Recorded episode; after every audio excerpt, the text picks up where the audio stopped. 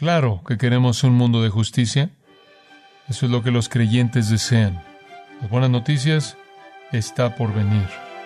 Cuando el Señor establezca su reino, va a ser un reino de justicia perfecta.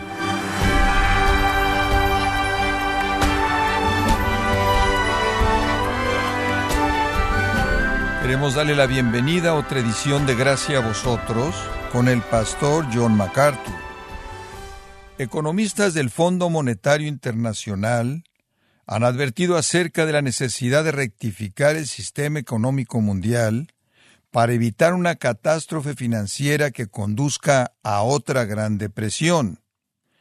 Pero, ¿qué es lo que dice la Biblia acerca del futuro del sistema económico mundial?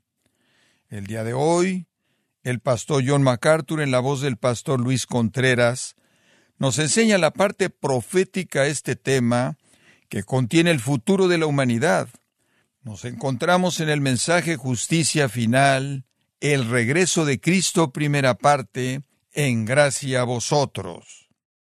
La iglesia ha sido seducida, se ha ido tras un Dios falso, un Baal, una religión falsa, construida por personas impías sin Cristo.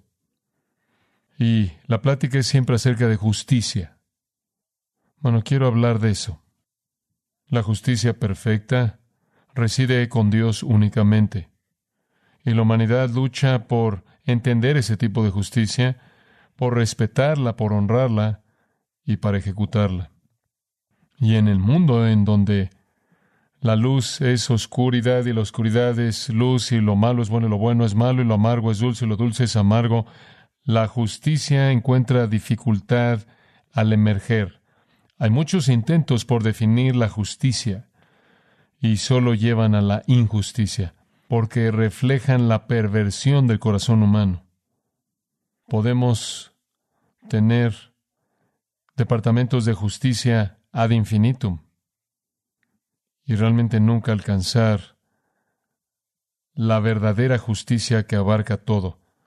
Muy por encima de esto está Dios, quien es justicia perfecta y rectitud perfecta. Deuteronomio 32.4 dice, porque yo proclamé el nombre de Jehová.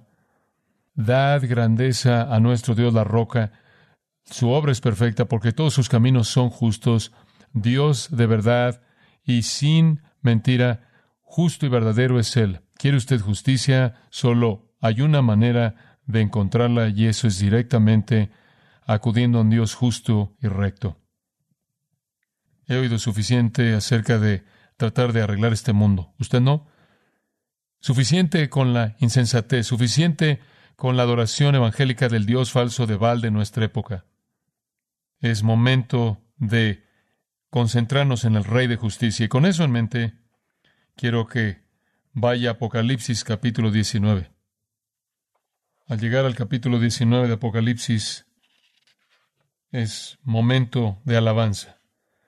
Es momento para que el coro definitivo aleluya cante. ¿Por qué hay tanto regocijo en el capítulo 19? ¿Por qué se están regocijando?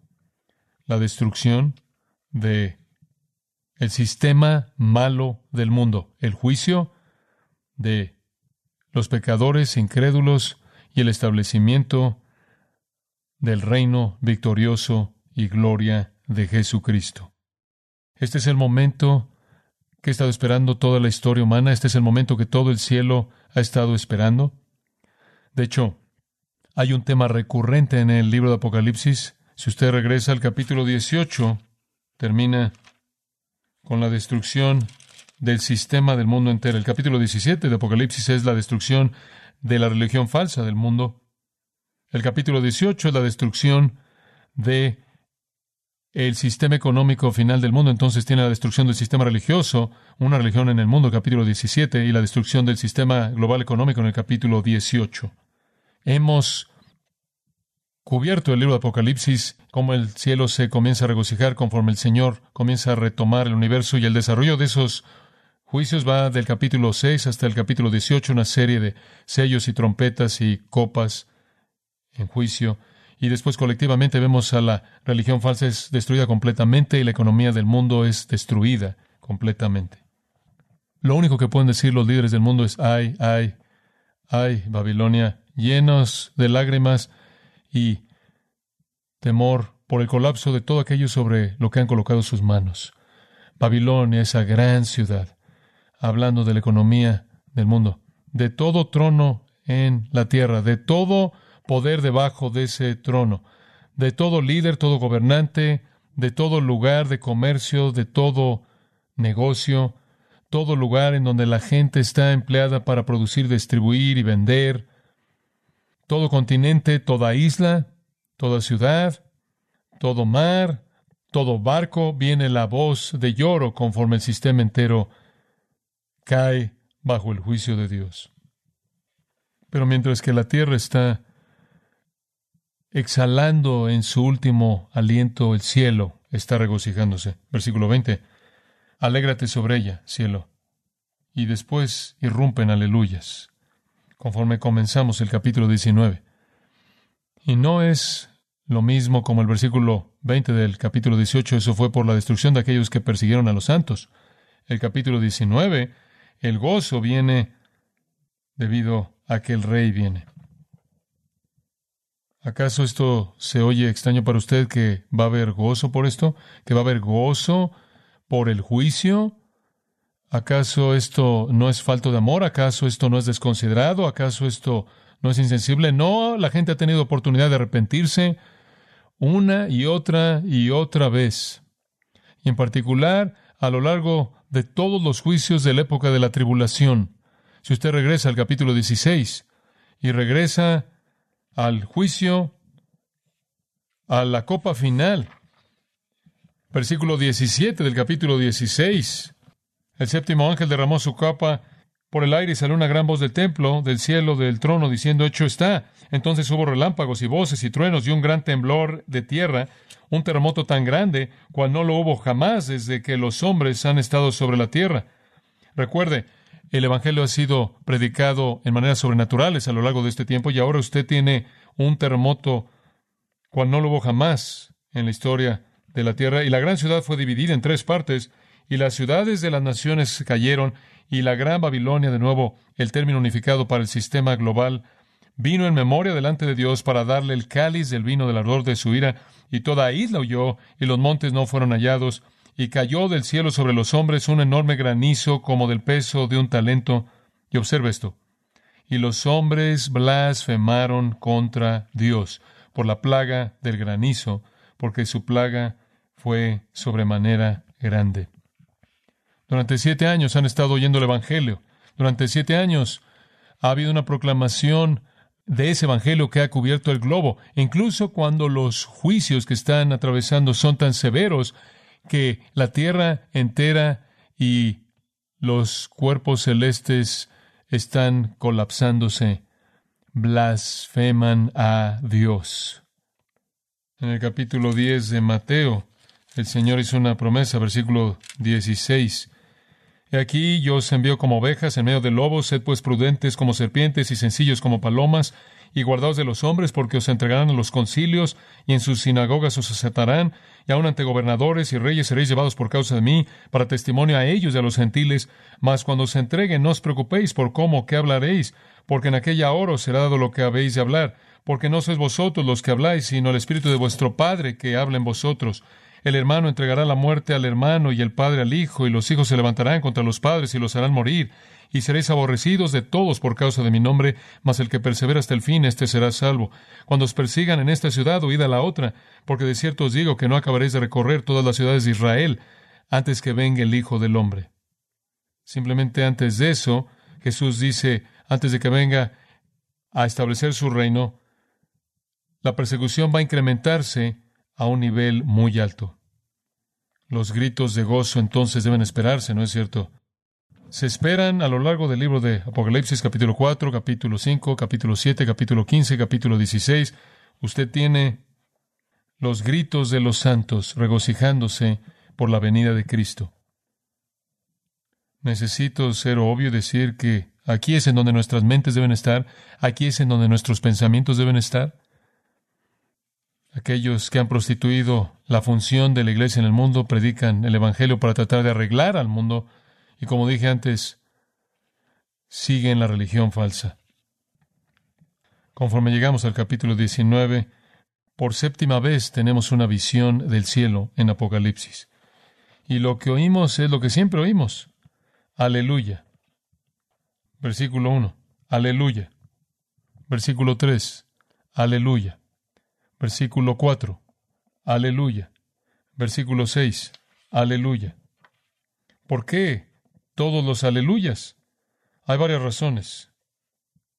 Una razón para comenzar es porque ha venido la salvación. La salvación ha venido. En segundo lugar, la justicia ha venido. En tercer lugar, la rebelión se ha acabado. En cuarto lugar, Dios reina. Y en quinto lugar, la iglesia, la novia, se ha unido al novio Cristo. La primera razón es porque ha venido plena salvación. Después de esto oí una gran voz de gran multitud en el cielo, que decía, aleluya, salvación y honra y gloria y poder son del Señor Dios nuestro.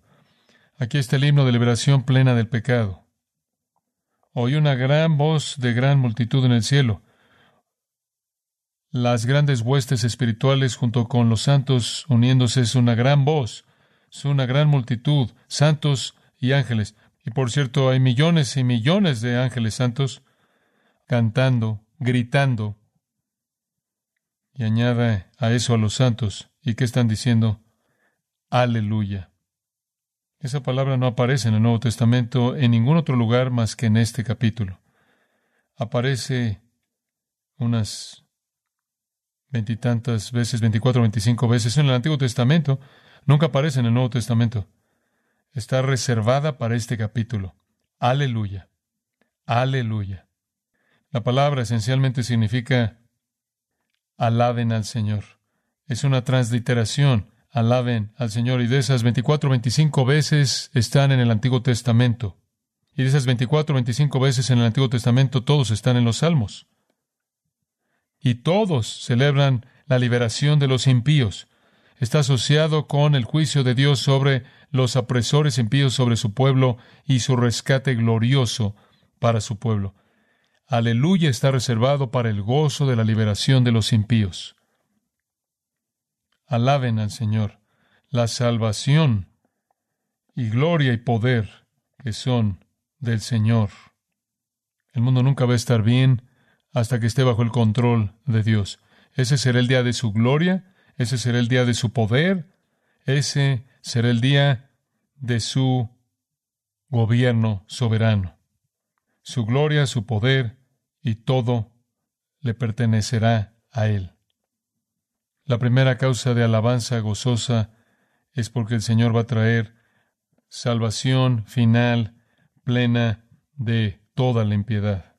En segundo lugar, la justicia será impuesta. Versículo 2, porque sus juicios son verdaderos y justos. Por primera vez en la historia humana desde la caída, sus juicios son verdaderos y justos. Aquí está el gozo del juicio cumplido. ¿Sabe lo que tenemos que estarle diciendo a este mundo? Tenemos que estarles diciendo a este mundo, olvídense de los asuntos de la justicia y dense cuenta de que ustedes van a enfrentar la justicia de Dios. Ese es el mensaje. Claro que queremos un mundo de justicia. Eso es lo que los creyentes desean.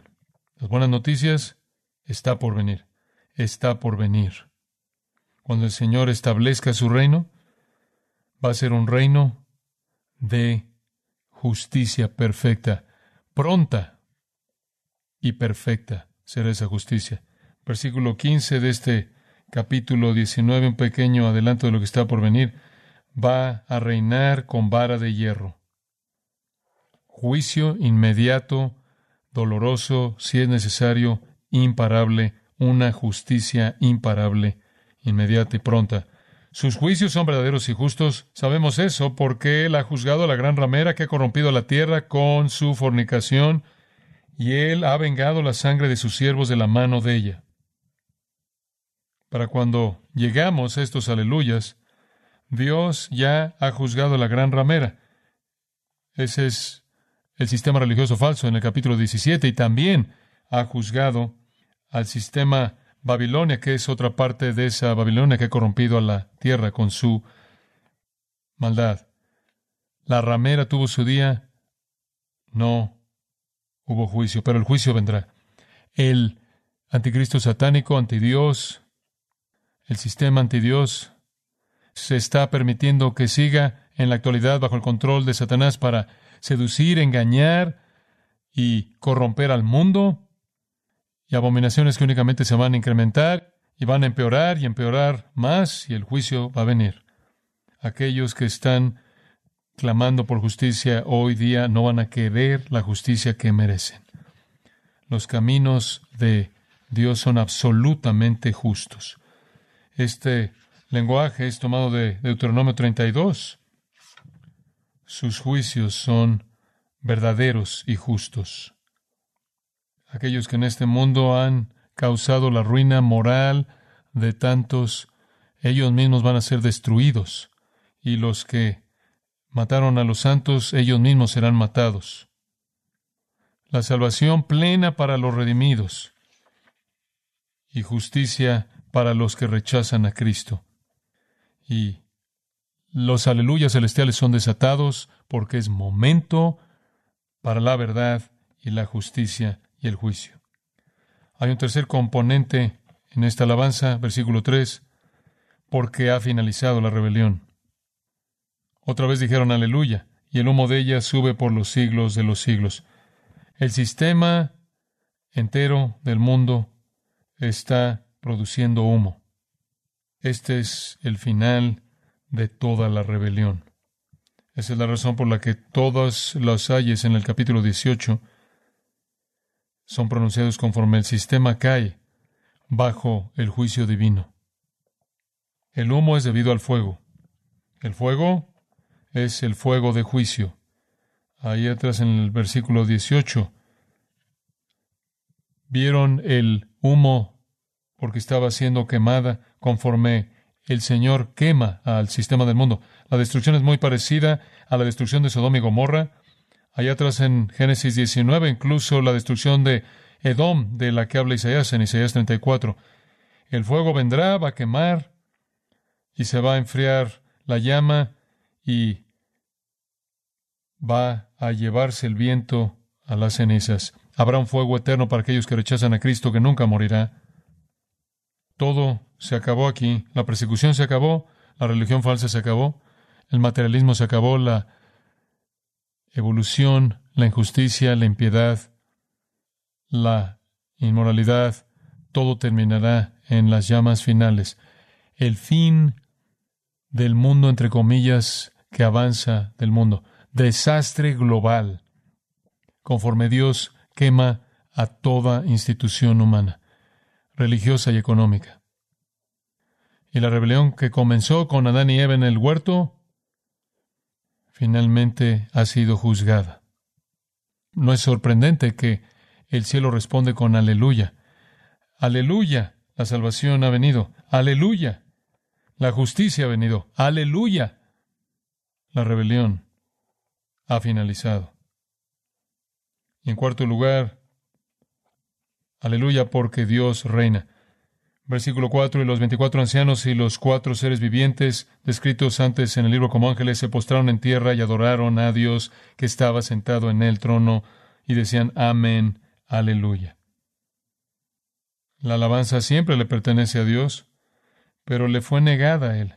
Y ahora los veinticuatro ancianos y los cuatro seres vivientes, estos son los santos y los ángeles, se postran y adoran a Dios que estaba sentado en el trono. El grupo de ancianos, Él siempre ha estado en el trono, rodeado por ellos en el cielo, pero Él ahora establece su trono en la tierra y en su creación.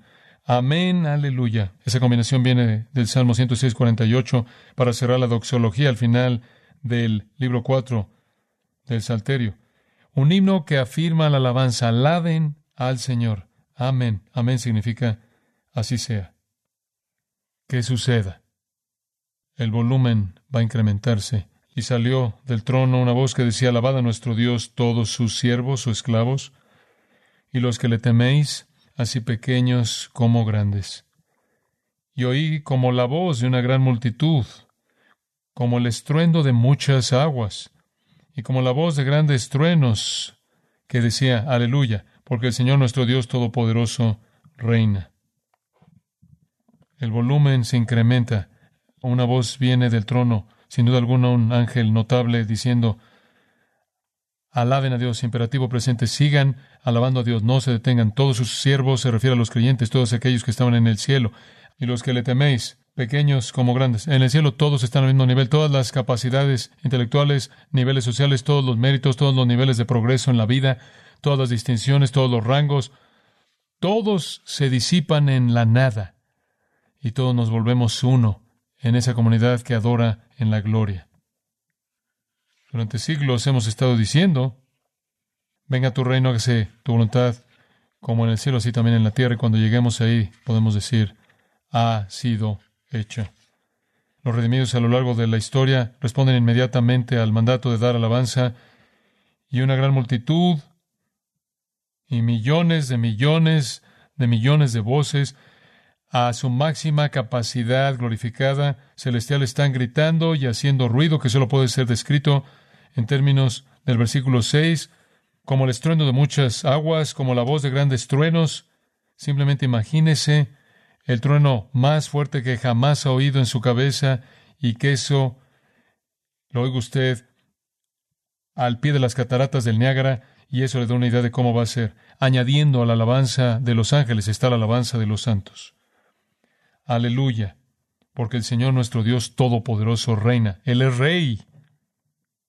Esta es otra referencia al Halel en el Salmo 113 118. Los salmos cierran 146 a 150, de hecho, con una celebración de la gloria de Dios.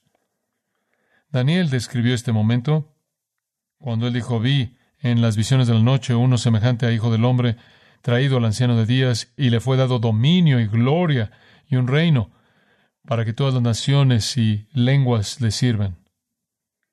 Y cuando Gabriel anunció a María, el niño que nacería, recuerda lo que dijo, él será grande y será llamado el Hijo del Altísimo, y el Señor le dará el trono de su padre David, y él reinará. Y Jesús dijo en Mateo 25, porque el Hijo del Hombre vendrá en su gloria y todos los ángeles santos con él, entonces él se sentará en el trono de su gloria. Tiranos, déspotas, gobernantes superficiales, gobiernos impíos ya no existirán. La guerra ya no existirá, la inequidad no existirá. La justicia y la rectitud va a gobernar sobre la tierra. El Señor va a ejecutar eso con una vara de hierro. La verdad, la paz, justicia, rectitud, la salvación dominará el reino de Cristo. Aquí es en donde necesitamos tener nuestras mentes y pensamientos. La insensatez de tratar de arreglar un mundo caído se ve aún más torpe cuando es comparado con esto. Habrá un día de justicia un día de salvación, un día en el que toda la rebelión se acabará cuando Dios reine. Y hay una cosa final que decir. El regocijo también es una expresión del gozo de la unión de los creyentes con el Señor. Ve el versículo 7 únicamente. Voy a leerlo y hacer uno o dos comentarios. Gocémonos y alegrémonos y démosle gloria porque han llegado las bodas del Cordero, y su esposa se ha preparado. Y a ella se le ha concedido que se vista de lino fino, limpio y resplandeciente, porque el lino fino es las acciones justas de los santos. Y el ángel me dijo, escribe, bienaventurados los que son llamados a la cena de las bodas del Cordero. Y me dijo, estas son palabras verdaderas de Dios. Yo me postré a sus pies para adorarle. Y él me dijo, mira, no lo hagas, porque era un ángel, yo soy consiervo tuyo y de tus hermanos, que retienen el testimonio de Jesús. Adora a Dios, porque el testimonio de Jesús es el espíritu de la profecía. Tan importante. Los santos se alaban porque finalmente se han unido a su Salvador. Gocémonos y alegrémonos y demos de gloria. Estas son las palabras verdaderas de Dios. Las bodas del Cordero han llegado y nos unimos a nuestro novio, el Cordero, que murió por nosotros. La última afirmación. El testimonio de Jesús es el espíritu de la profecía. ¿Qué queda para nosotros hacer hasta este tiempo? Predicar a Jesús. La adoración es nuestra vida. El testimonio de Jesús es nuestro mensaje.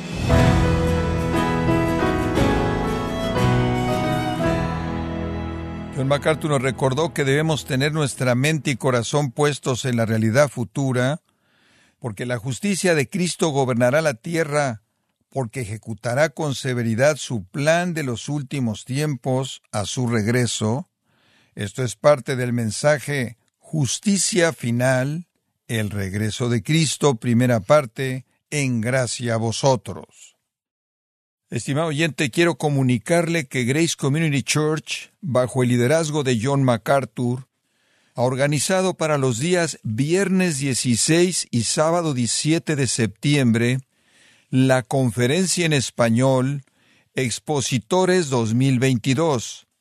Acompañan a John MacArthur en la enseñanza de la conferencia Expositores 2022 con el tema El Consolador, la persona y obra del Espíritu Santo, líderes de gran influencia como Sugel Michelin, Justin Peters, Josías Grauman, Luis Contreras y Henry Tolopilo. Para mayor información, inscripciones a la Conferencia Expositores 2022, los días 16 y 17 de septiembre, en Son Valley, California, visite conferenciaexpositores.com org Repito, conferenciaexpositores.org.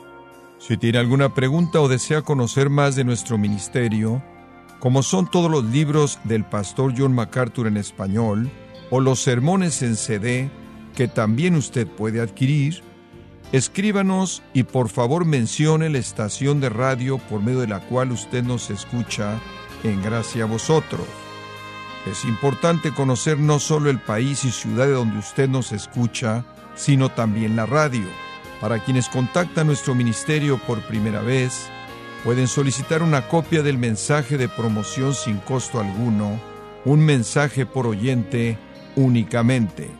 Si usted vive en los Estados Unidos o Puerto Rico, escríbanos a Gracia Vosotros, P.O. Box 4000 Panorama City, California 91412 o puede escribirnos a través del siguiente correo electrónico radio arroba